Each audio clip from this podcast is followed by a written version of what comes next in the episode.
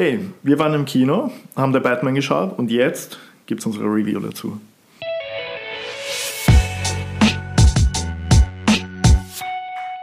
So, es, ist, es war wieder soweit. Es gibt einen neuen Batman-Film, endlich. Einen Ja. richtigen, einen richtigen Standalone-Batman-Film. Und was für einen? Mhm. Also wir hatten ja davor jetzt äh, letzter Darsteller oder immer noch äh, ist ja der, der Batflag. Also DC hat eine Unordnung beieinander, das ist unglaublich, weil wir haben einen Jared Leto Joker, wir haben einen Joaquin Phoenix Joker und jetzt wahrscheinlich auch einen Barry Keegan Joker.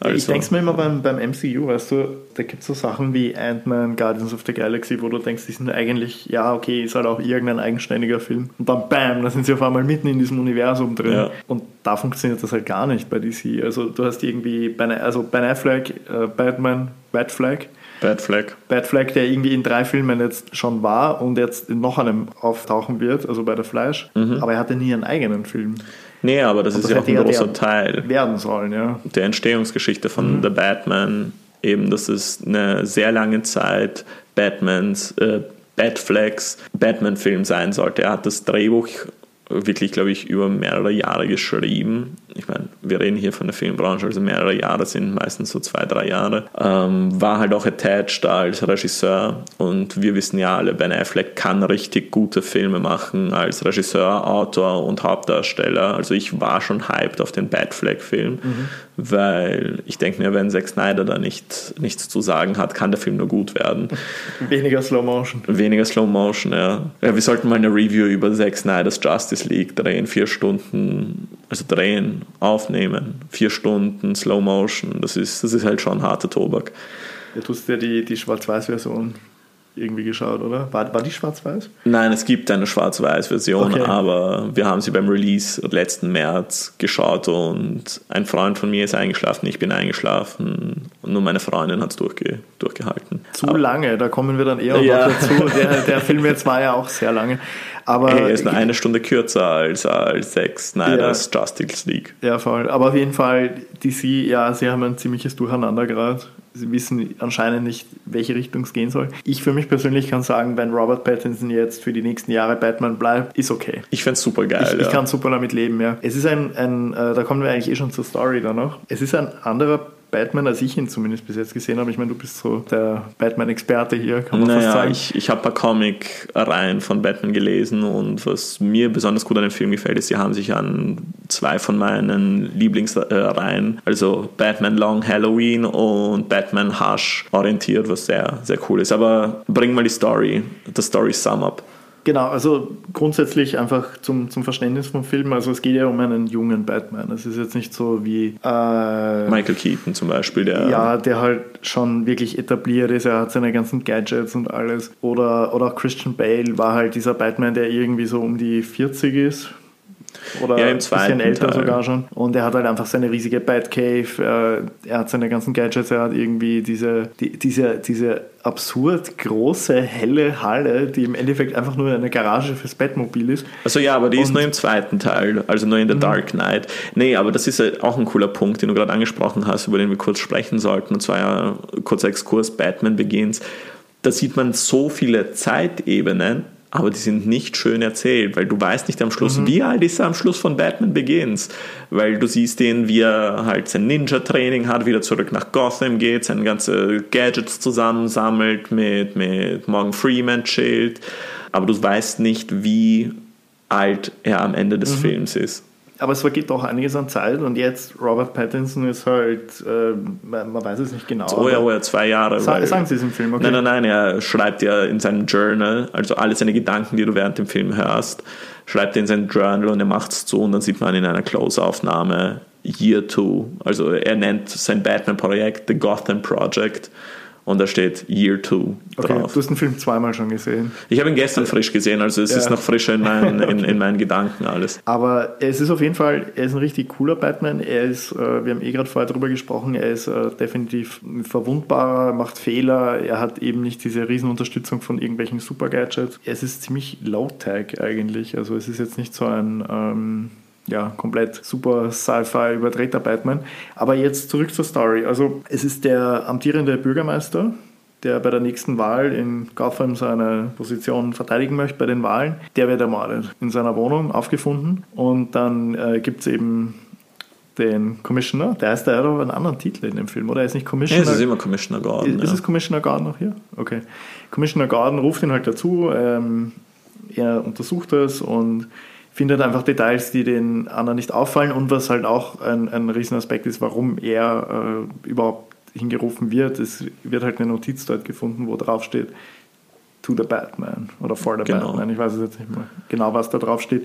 Ist auf jeden Fall direkt an ihn gerichtet. Und ich weiß nicht, wie weit wir jetzt in die Story eintauchen wollen. Wir können ja an der Stelle eine kleine Spoilerwarnung setzen. Also wir sollten ein, bei jedem Reviews grundsätzlich Spoilerwarnung aussprechen, weil es gibt Ja. ein paar richtig coole Dinge, über die wir sprechen wollen und die sind eindeutig ein Spoiler. Also Ja, also es ist echt doch schwierig, sich dann so richtig auszulassen über einen Film, wenn man Ja. solche Details nicht besprechen darf. Äh, auf jeden Fall, die, ich muss ja sagen, ich habe auch keine Trailer geschaut vorher. Ich wollte mich wirklich überraschen lassen von dem Film. Hast du Trailer geschaut? boah, ich kann mich nicht mehr erinnern. Weil- Wenn auf Insta dann, dann habe ich bei Insta einfach laufen lassen. Ja. Aber Ich meine, das wusste ja, denke ich, eh schon jeder, der sich irgendwie mit dem Film beschäftigt hat. Es geht halt um den Riddler, das ist der Mhm. Hauptantagonist im Film. Wer auch vorkommt, ist der Pinguin. Der hat eher jetzt eine kleinere Nebenrolle. Ich vermute mal, dass der dann. und vermutlich auch der Joker. das, das war jetzt ein Spoiler. Ja.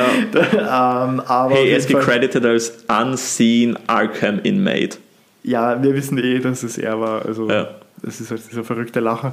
Aber auf jeden Fall der Riddler, das fand ich halt auch cool, äh, weil der von äh, Paul Dano gespielt wird, der das richtig cool hinbekommen hat. Man muss sagen, Michi ist ein großer Paul Dano-Fan hier. Ja, also ich habe ihn halt wirklich noch in keiner Rolle gesehen, wo ich dann gesagt hätte, das war jetzt schlecht. Im Gegenteil, er- immer Wahnsinns-Performance. Also Prisoners, There Will Be Blood, also wirklich mega Schauspieler.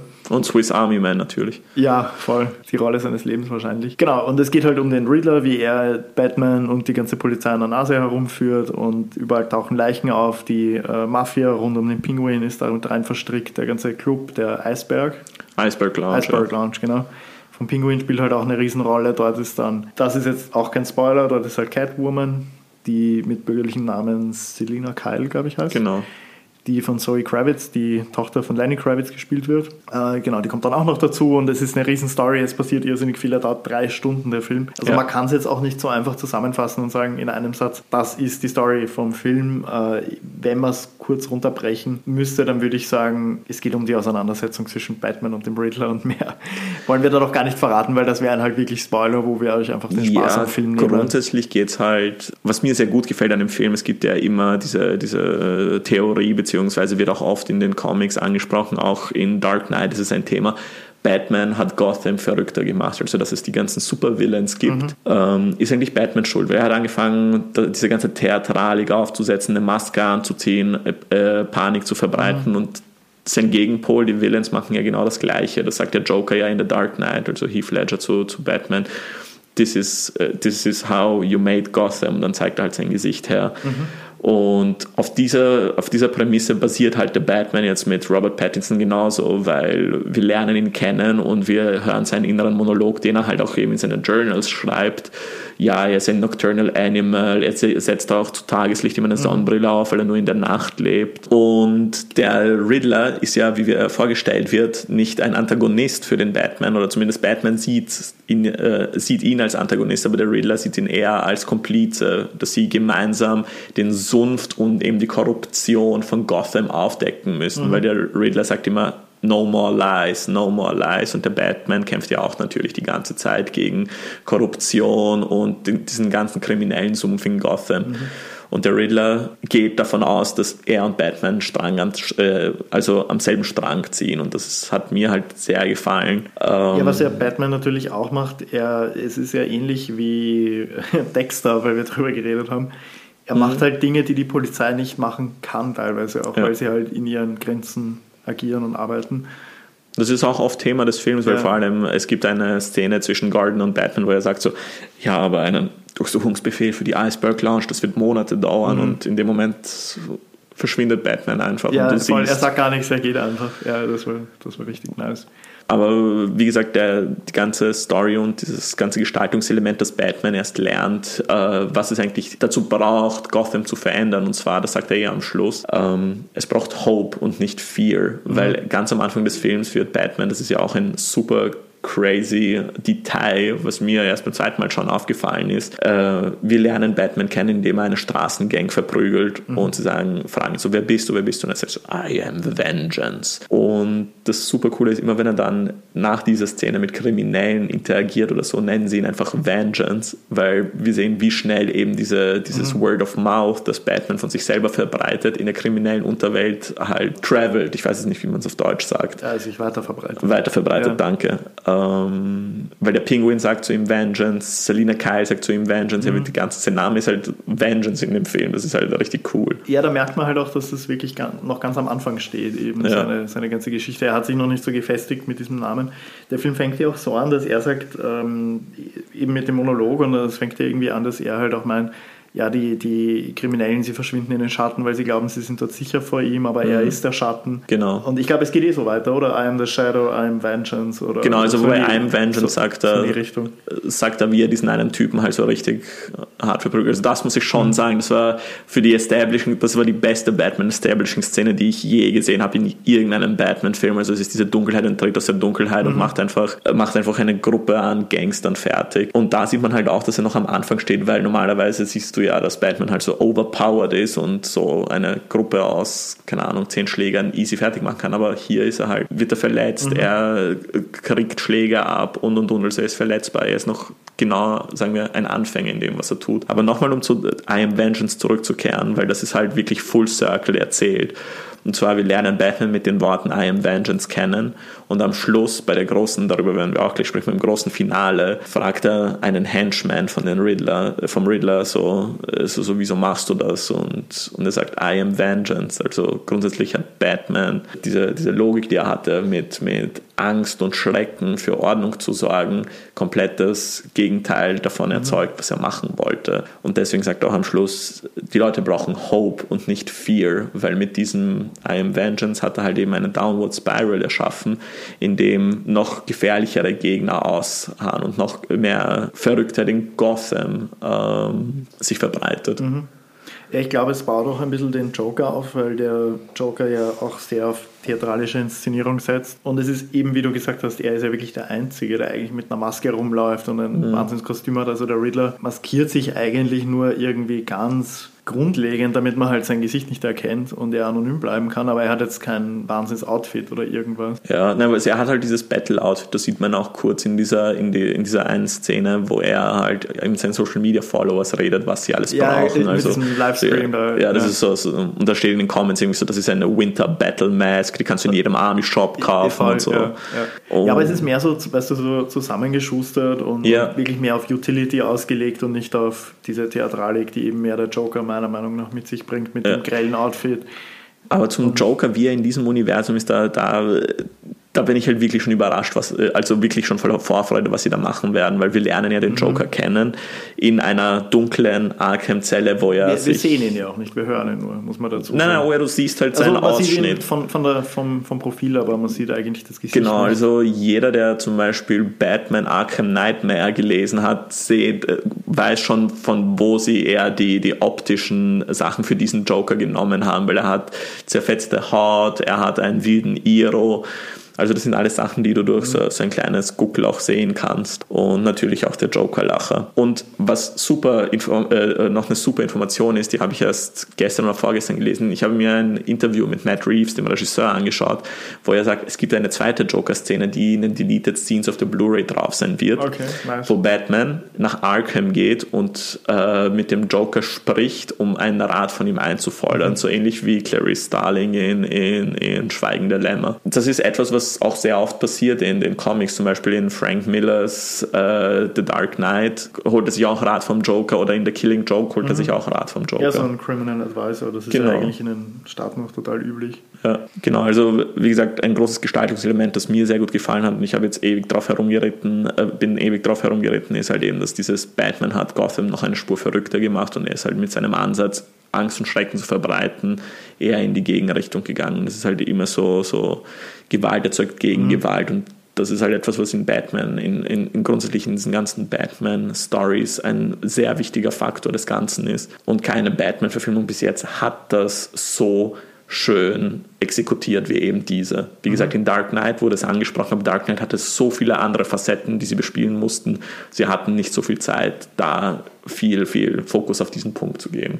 Ja, was mir eben auch wirklich getaugt hat, du hast, weil im Endeffekt, ja, es gibt ja verschiedene Origin Stories und natürlich wäre es jetzt in, jedem, in, in jeder neuen Filmreihe, die man jetzt komplett neu aufmacht, auch gerechtfertigt, wieder eine Origin Story herzuzeigen, einfach weil sie ja anders sein kann als jetzt bei Dark Knight zum Beispiel. Aber ich fand es cool, dass sie jetzt weggelassen wurde, man wird gleich reingeschmissen. Wir stehen aber trotzdem am Anfang von etwas, nämlich eben wie er mit der Stadt zusammenspielt, wie sich das alles verändert, wie das alles aufgebaut wird und das fand ich cool. Also es ist in dem Sinne ja auch eine Origin Story, aber mehr so in dieser Batman zu seiner Heimatstadt Beziehung ja. und weniger mit Batman zu sich selbst Beziehung. Aber kannst du dich noch an die, an die Eröffnungsszene äh, erinnern, wo man aus der Perspektive des Riddlers ein mhm. Kind verkleidet sieht? Ja. Du dachtest sicher auch, das ist Bruce Wayne, oder? Ja. Ja, weil wir halt schon so geschädigt sind von diesem kleinen Kind, das seine Eltern verliert. Ja, voll. Und das, was du eben auch gesagt hast, das haben sie super schön gemacht und sie spielen ja auf die, auf, auf die Origin Story an, weil das Kind von dem Bürgermeister, das am Anfang des Films, der am Anfang des Films umgebracht wird, hat halt immer Berührungspunkte mit Batman. Ja, da gab es auch wirklich diesen coolen Austausch, wo er eigentlich, ich glaube, er möchte gerade gehen und dann bleibt er aber kurz stehen und schaut einfach dieses Kind total verloren an. Und, und dann spielt zum ersten Mal Something in the Way. genau, er spielt diesen Song zweimal im Original von Nirvana und dann irgendwie noch dreimal oder so in den Score mit rein verarbeitet. Gesampled, ja. Da kommen wir aber jetzt eh auch gleich. Also jetzt haben wir eh voll viel über die Story, über die Hintergründe geredet, wie, wie der Film an sich gestaltet ist. Also erstmal Soundtrack ist wirklich richtig, richtig nice. Er ist visuell auch richtig cool gemacht. Mhm. Also was mir extrem getaugt hat, zum Beispiel Dark Knight, ich, ich liebe diesen Film, aber du siehst halt, es ist New York und es ist, sie haben sich halt keine Mühe gegeben. Sie haben einfach gesagt, okay, Gotham City ist eine moderne Metropole und New York ist eine moderne Metropole. Wir reißen uns keinen Haxen aus, das ist einfach jetzt Gotham City. Und da war es so, bei der Batman, es war so viel Production Design involviert, um einfach eine komplett eigene Stadt zu kreieren die extrem düster ist. Du hast den Vergleich mit Seven gebracht, weil es immer regnet. Ja. Ich glaube, bei Seven hat es ja dieses biblische Motiv, quasi die Sintflut. Hier auch ein bisschen, aber das wäre jetzt ein Spoiler. Ich glaube, wir können alle Spoiler schon aussprechen, weil so viel wie wir okay, jetzt gespoilert haben. Das ist jetzt wirklich Spoiler-Alert. Also wer das jetzt nicht hören möchte, wirklich abdrehen an der Stelle. Der, der Riddler flutet ja am Ende Gotham City mhm. und das könnte, also glaube ich, würde mir den Film auch einfach noch ein zweites Mal anschauen, um solche Kleinigkeiten dann zu, se zu sehen. Aber äh, dass es ständig regnet, könnte halt auch ein Hinweis darauf sein, quasi. Das ja. Also die, so, ja, also Foreshadowing. Mhm. Ja, voll, das ist, das ist eine coole Theorie, ja. Ähm, und es ist extrem dunkel immer. Also es gibt extrem viel Spiel mit Licht und Schatten. Es ist wirklich düster, abgefuckt, grauslich. Es liegt immer Müll auf der Straße. Ja. Also ich weiß nicht, welcher geile Prop-Artist dafür verantwortlich war, immer den Müll auszuteilen, aber das hat er sehr gut gemacht. Also ich finde es richtig geil, was sie gemacht haben, weil äh, ich, meine Lieblings-Batman-Filme sind die beiden von, von Tim Burton eben, also Batman mhm. und Batman Returns, weil sie halt eben so geil ausschauen, weil ja, sie ja, halt die, eben da, da märchenhaft die, ausschauen. Genau, da hat ja auch die Stadt wirklich so einen eigenen geilen Look, da haben sie ja, glaube ich, viel mit Miniaturen noch gearbeitet. Ja, genau, sie hatten so Gebäude, die sind unrealistisch, dass du sowas, sowas mhm. überhaupt bauen kannst, ja. aber sie haben, sie haben wirklich ein wundervolles Set-Design, Production-Design gemacht und das Christopher Nolan gemacht hat, er hat das alles clean und in die echte Welt gemacht. Und natürlich hat das seine Berechtigung.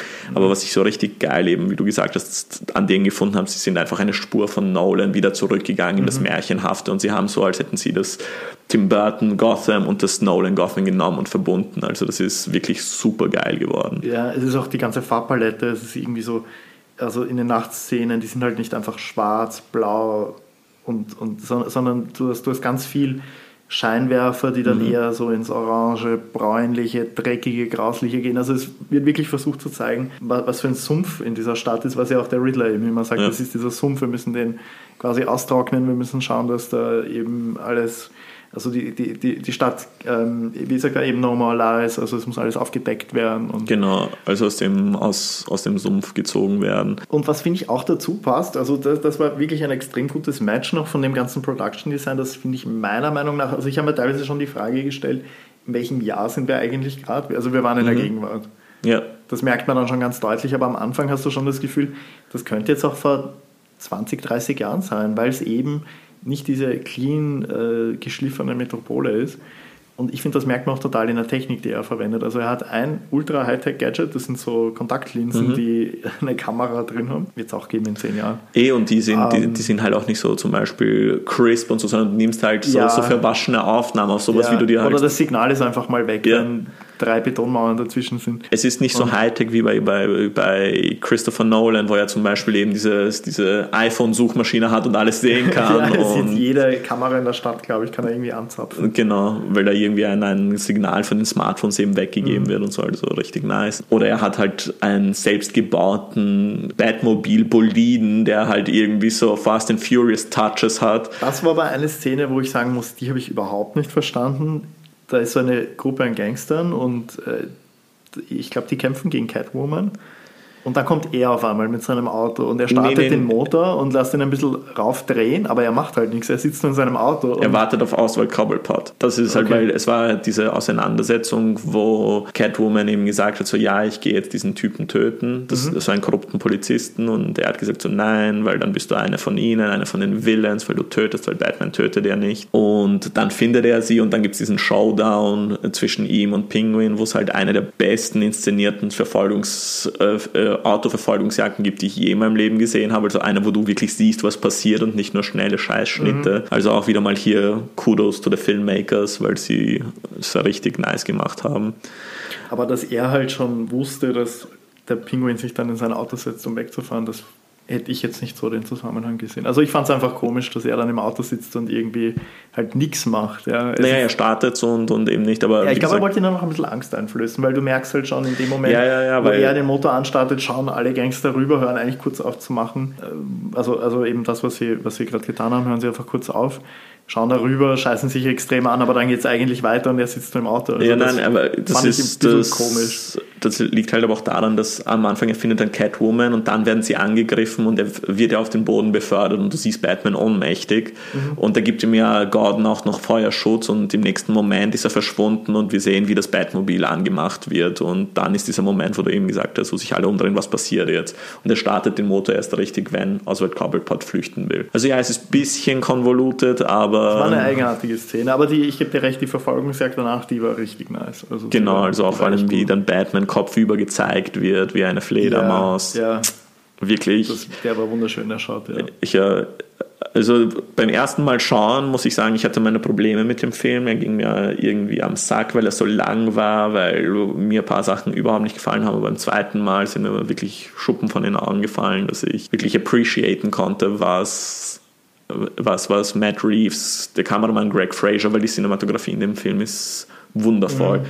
Meine absolute Lieblingsszene ist, wo er die Leute da aus dem Wasser führt mit der Fackel. Und dieser Top-Shot ist ja, wo, wo man das ganze Stadion von oben sieht. Wie sie ihm alle anfangen zu mhm. folgen und er sich dann wirklich als Beacon of Hope etabliert. Also super fein. Ich meine, wir könnten auch über die Easter Eggs sprechen, die sie zu den Comicbüchern machen, wie zum Beispiel, dass er sich Venom spritzt, diese mhm. Aufputschdroge von Bane. Oder äh, es gibt auch, äh, es gibt auch äh, Andeutungen auf den Calendar, äh, Calendar Man. Das ist ein Killer, der einfach nur an Kalendertagen umbringt, an speziellen. Also wirklich mega nice. Aber über etwas sollten wir ganz besonders jetzt sprechen. du meinst den Eyeliner? Über Emo Batman. Naja, schau, ich finde es hat insofern gepasst, weil eben alles so reduziert ist, so Low-Tech und ja, er ist der Einzige, der ein Kostüm hat, aber es ist trotzdem auch, finde ich, sehr reduziert gewesen. Mhm. Und die mhm. Maske, die er aufhat, ist ja, also es ist ja eh der größte Joke in der ganzen Superheldenwelt, dass irgendwie niemand weiß, wer Batman ist, obwohl ja. du sein halbes Gesicht siehst die ganze Zeit. Und in dem Fall fand ich die Maske sogar noch ein bisschen kleiner und reduzierter als sonst und so riesen Ausschnitte bei den Augen und ich glaube, das war einfach nur, um zu zeigen, damit er zumindest seine hatte, Augen verstecken kann. Sie hatte eben auch Augenbrauen, so, so Art modellierte Augenbrauen und beim zweiten Mal hat sie mich Uhr an die Maske von Adam West erinnert, den Batman aus den 60ern, mhm. der halt wirklich so richtig schlecht Augenbrauen aufgezeichnet hat auf der Maske, aber hier sind, ist die Maske halt so geformt, als würde es ausschauen, als hätte er Augenbrauen. Also wie gesagt, das Kostüm, ich finde es besser als das, das Affleck-Kostüm auf jeden Fall und ich finde es auch besser als das äh, Christopher Nolan-Kostüm. Also ich finde, das ist halt. Die waren halt wirklich wie Rüstungen. Ja. Also da hast du halt auch das Gefühl gehabt, niemand kann Batman verletzen und ja. das hat ihn jetzt auch einfach nahbarer für mich gemacht.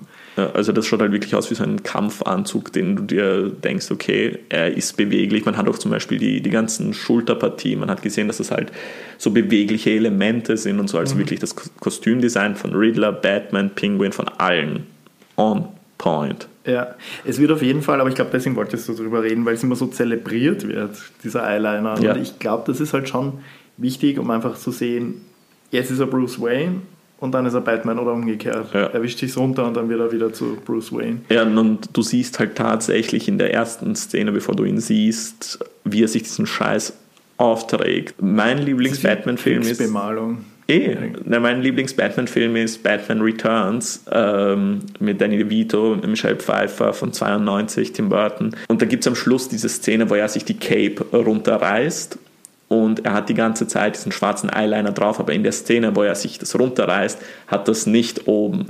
Also es ist ein Filmfehler, nur damit man dann sieht, dass er, wenn er sich das runterreißt, keinen schwarzen Eyeliner hat. Und ich habe diese Szene schon so oft gesehen, weil ich Batman Returns jedes Jahr zu Weihnachten schaue, weil das für mich ein Weihnachtsfilm, äh, Weihnachtsfilm ist, dass ich nicht mehr wegsehen kann. Deswegen fand ich diese, diese Eyeliner-Szene, wo er wirklich vor dem Spiegel steht und sich diesen Eyeliner aufträgt, on point. Also super geil. Der Eyeliner.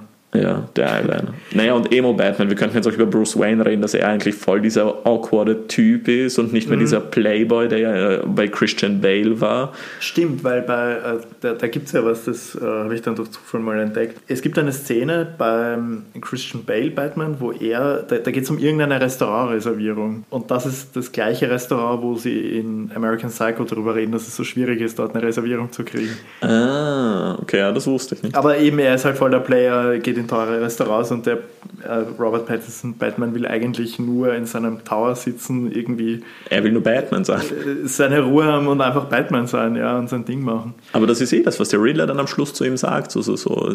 Wir wissen ja beide, dass das, was ich jetzt gerade anschaue, also Batman in voller Montur, dass das dein wahres Gesicht ist und das andere die Maske, weil er sagt, das ist bei ihm als Riddler genauso gewesen. Ja, ja, er ist, also das, das fand ich auch cool, man merkt einfach, er, ihm geht es nicht gut, wenn er nicht Batman ist. Ja. Also wenn er als Bruce Wayne ist er einfach, er fühlt sich nicht wohl in seiner Haut. Ja, also er ist schon, er ist wirklich, er ist der Emo-Batman, ja. Er ist wirklich der Emo-Batman.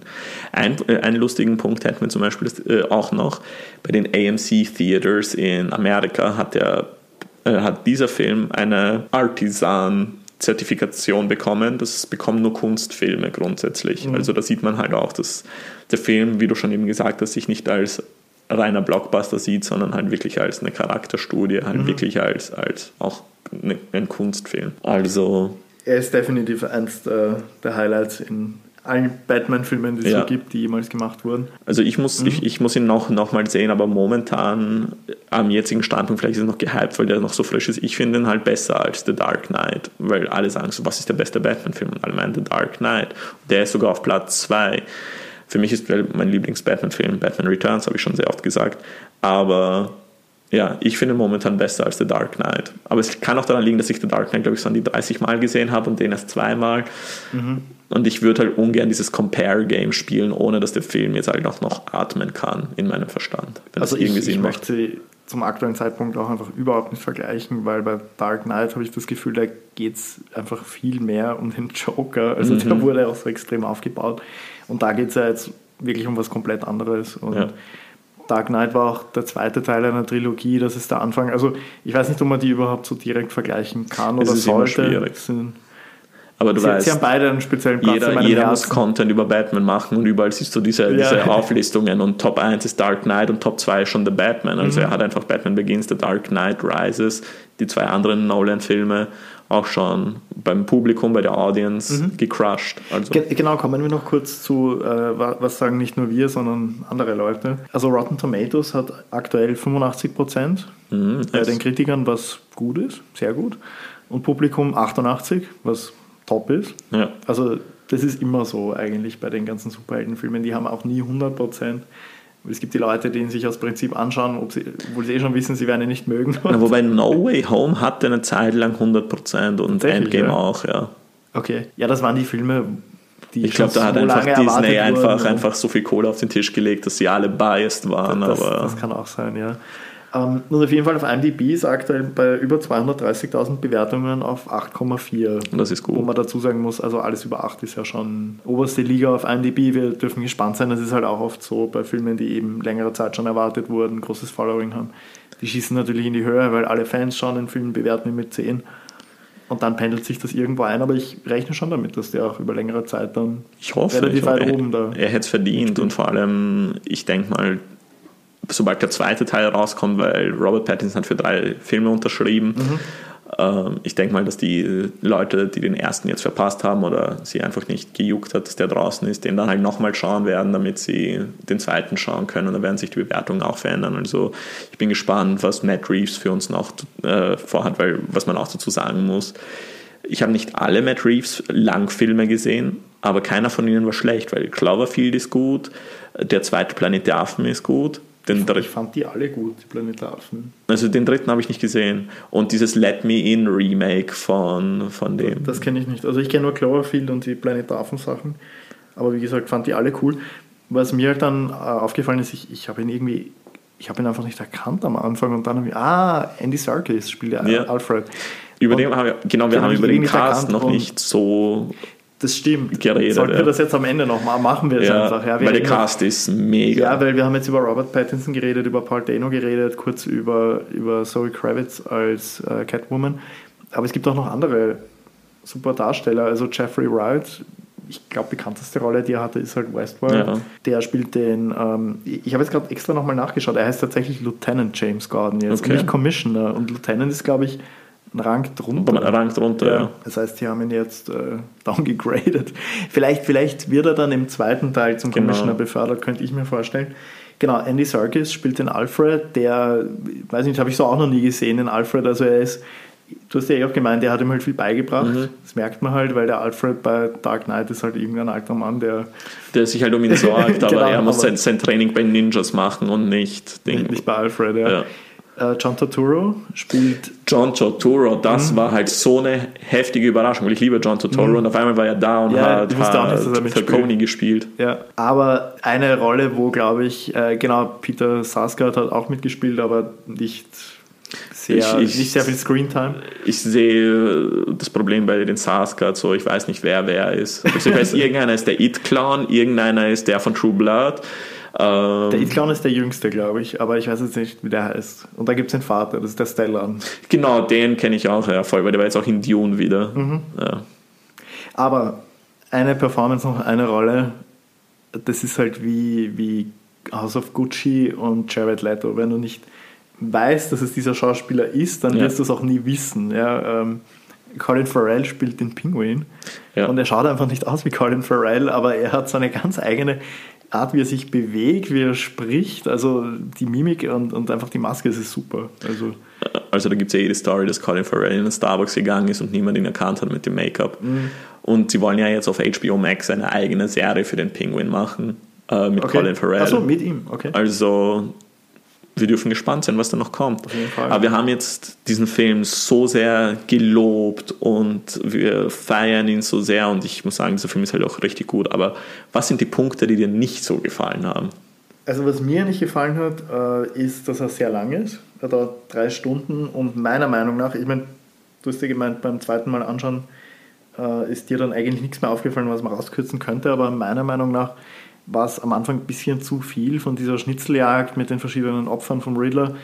Hätte man irgendwie abkürzen können, weil ich finde, es kommt schon relativ schnell rüber, okay, was, was, was möchte der Riddler und, und er möchte irgendwie den, den Kopf der Schlange quasi finden. Und man glaubt immer, das war's jetzt und dann kommt noch wer und noch wer und noch wer. Und es finde ich, hat sich dann teilweise ein bisschen wiederholt. Diese ganzen Elemente und das Ende war, wir haben es ja eh schon gesagt, wo er die Stadt flutet, hat natürlich auch seine Berechtigung, warum das einfach passiert und überraschend kommt, damit Batman eben überrumpelt wird und er wurde abgelenkt, äh, Aufmerksamkeit woanders hingerichtet und so weiter. Aber ich finde, das ist auch ein bisschen zu kurz gekommen. Mhm. Ich weiß nicht, ob es vielleicht einfach ein Setup war für den zweiten Teil, dass das ja dann das neue Gotham ist quasi. Ja. Ne, weil er sagt das auch am Schluss, dass so jetzt äh, die National, wir warten auf die National Guard, aber, ich, äh, aber er weiß, dass die Villains nicht untätig da ja, sitzen werden. Ja, aber für mich war das ein bisschen wie ein Cliffhanger in einer Serie. Ja. Und das hat mich ein bisschen gestört. Also für mich war es kein rundes Ende.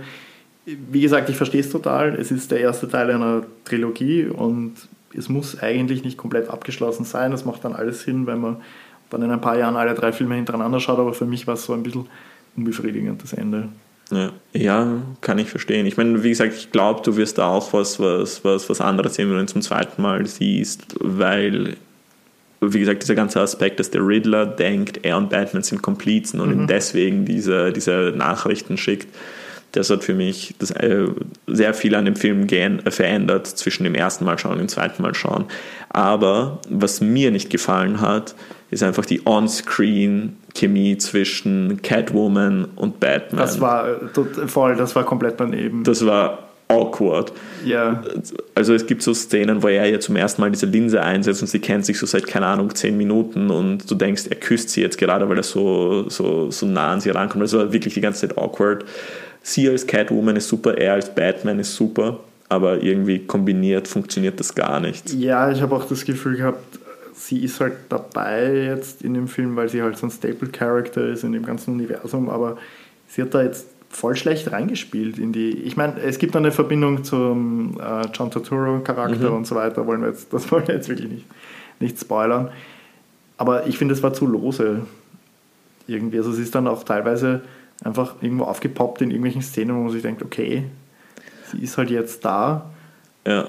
Aber es war so ohne, ohne Ziel, ohne Plan teilweise ich meine, die, die Love Story zwischen Batman und Catwoman wurde in sehr vielen Comic-Reihen sehr gut erzählt. Eben in der Long Halloween und in Hush sind beides ähm, Reihen, wo sie, wo sie halt eben zusammenkommen und, und ähm, eine Beziehung aufbauen. Es gibt auch Reihen, wo sie gegeneinander kämpfen, halt wirklich auf mhm. Leben und Tod. Aber ja, in dem Film hatte ich eben auch das Gefühl, dass sie nicht wissen, was sie von den beiden wollen. Vor allem, dass sie sich dann am Schluss auch so trennen, weil sie nach Bloodhaven geht und er bei Gotham bleibt, weil das seine einzige Liebe mhm. ist und so und dass das so aufgebaut wird, als ist das ist jetzt urschlimm, dass sie sich trennen. Das hat mich als Zuschauer nicht wirklich gejuckelt. Ich habe nicht diesen Pain gefühlt, weil, mhm. wie gesagt, es ist irgendein Creep in einer, in einer, in einer Batman-Maske und irgendeine eine Creepin in einem Catwoman-Kostüm ja. und es ist halt irgendwie so, ja, du siehst es nicht. Ja, ja, nein, es fehlt, es ist eh, wie du sagst, es fehlt einfach die nötige Interaktion zwischen den beiden, dass man ihnen das abkauft, dass da jetzt wirklich was aufgebaut wurde und dass dann auch tragisch ist am Ende, dass sie jetzt getrennte Wege gehen. Und ja, ich habe das Gefühl gehabt, er eben das, was wir vorher schon gesagt haben, er möchte einfach Batman sein und es ist ihm eigentlich eh alles andere egal, warum soll das jetzt für ihn ja, so ein Riesenthema genau, werden, genau. genau in dem Moment, wo er gerade seinen ersten großen Willen bekämpft. Also ja. komplett unpassend. Also, wie gesagt, auch so ein geiler Film, hat Verbesserungselemente oder zumindest vielleicht sehen nur wir das, aber ich habe das jetzt schon von mehreren Menschen gehört, dass sie diese Beziehung ziemlich awkward fanden, mhm. on screen. Also da dürfte was drauf sein. Wir sollten mal recherchieren, was, was so die, was das Internet, was das Internet dazu sagt. Ja. Und vielleicht hat das ja auch einen Purpose, ich weiß es nicht. Ja, du, keine Ahnung, vielleicht äh, ist es einfach dafür da, dass sie im zweiten Teil dann wieder zurückkommt an seine Seite und ja. dann unterstützt gegen den Joker. Wir wissen es nicht. Aber ich glaube, wir sind uns beide einig, wenn wir unseren Zuhörern sagen, schaut den Film. Ja, definitiv. Nehmt euch die drei Stunden. Äh, Nehmt euch die drei Stunden. Getränke und Essen mit ins Kino. Es sind drei Stunden, das ist schon. Erinnerst du dich früher? Früher Film. wurde sowas mit Pause gezeigt. Das stimmt, aber ich bin mir auch nicht sicher, ob nicht eh nach wie vor drei Stunden die magische Grenze ist. Und das waren so zwei Stunden 57 Minuten. Genau, so. war knapp drunter. Vielleicht hat es deswegen keine Pause gegeben. Ja, weil ich kann mich erinnern, wie, wie, wie wir noch jung waren und zum Beispiel Harry Potter 2 im Kino war, da war auch immer eine Pause und der dauert nicht 2 Stunden 57, mhm. sondern ich glaube, der dauert nur zwei, zweieinhalb oder 2,20 oder irgend sowas. Ja, andere Zeiten. Es muss ja. mehr reingequetscht werden ins Kinoprogramm. Das stimmt. Es gibt keine Pausen mehr. Aber hier nach zwei Jahren Dürreperiode sitze ich gerne drei Stunden. Ja, es hat wohl Spaß gemacht, wieder einen langen Film im Kino zu schauen. Das stimmt. Das eine stimmt. richtige Experience, ja. so, dass du dich wirklich drauf einlässt, also weil du musst das schon planen. Ja. Du brauchst dann Popcorn, Nachos, genug Getränke, ja, voll. gute Sitzplätze, bequeme Plätze. Weil No Way Home hat auch ziemlich viel Story drin und der war nicht so lang. Der war lang, aber nicht so lang, glaube ich. Mhm. Der ist mir auch eigentlich verdammt kurz vorgekommen. Ja. ja gut, aber das ist die ganze Zeit was passiert. Ja, der, der, der hatte nicht diese nachdenklichen, langsamen Stellen, die genau. auch gut waren jetzt in dem Film. Ja. Wie gesagt, für meinen Geschmack, Geschmack ein bisschen zu viel, aber es hat schon es hat zum Film gepasst. Genau. Soundtrack war auch geil. Also über den Soundtrack können wir eine eigene Episode machen, weil. ja, immer wenn Nirvana vorkommt, dann ist es schon mal eine gute. Ja, aber auch das, was wir mit Ave Maria gemacht haben, dass der Riddler das die ganze Zeit singt, weil er ein Chorjunge war und mhm. und und. Also wirklich nice. Ja, voll. Story-Elemente in den, in den Score reingearbeitet, das ist Dafür gibt es Bonuspunkte. Ja. Auf jeden Fall von uns äh, klare Empfehlung.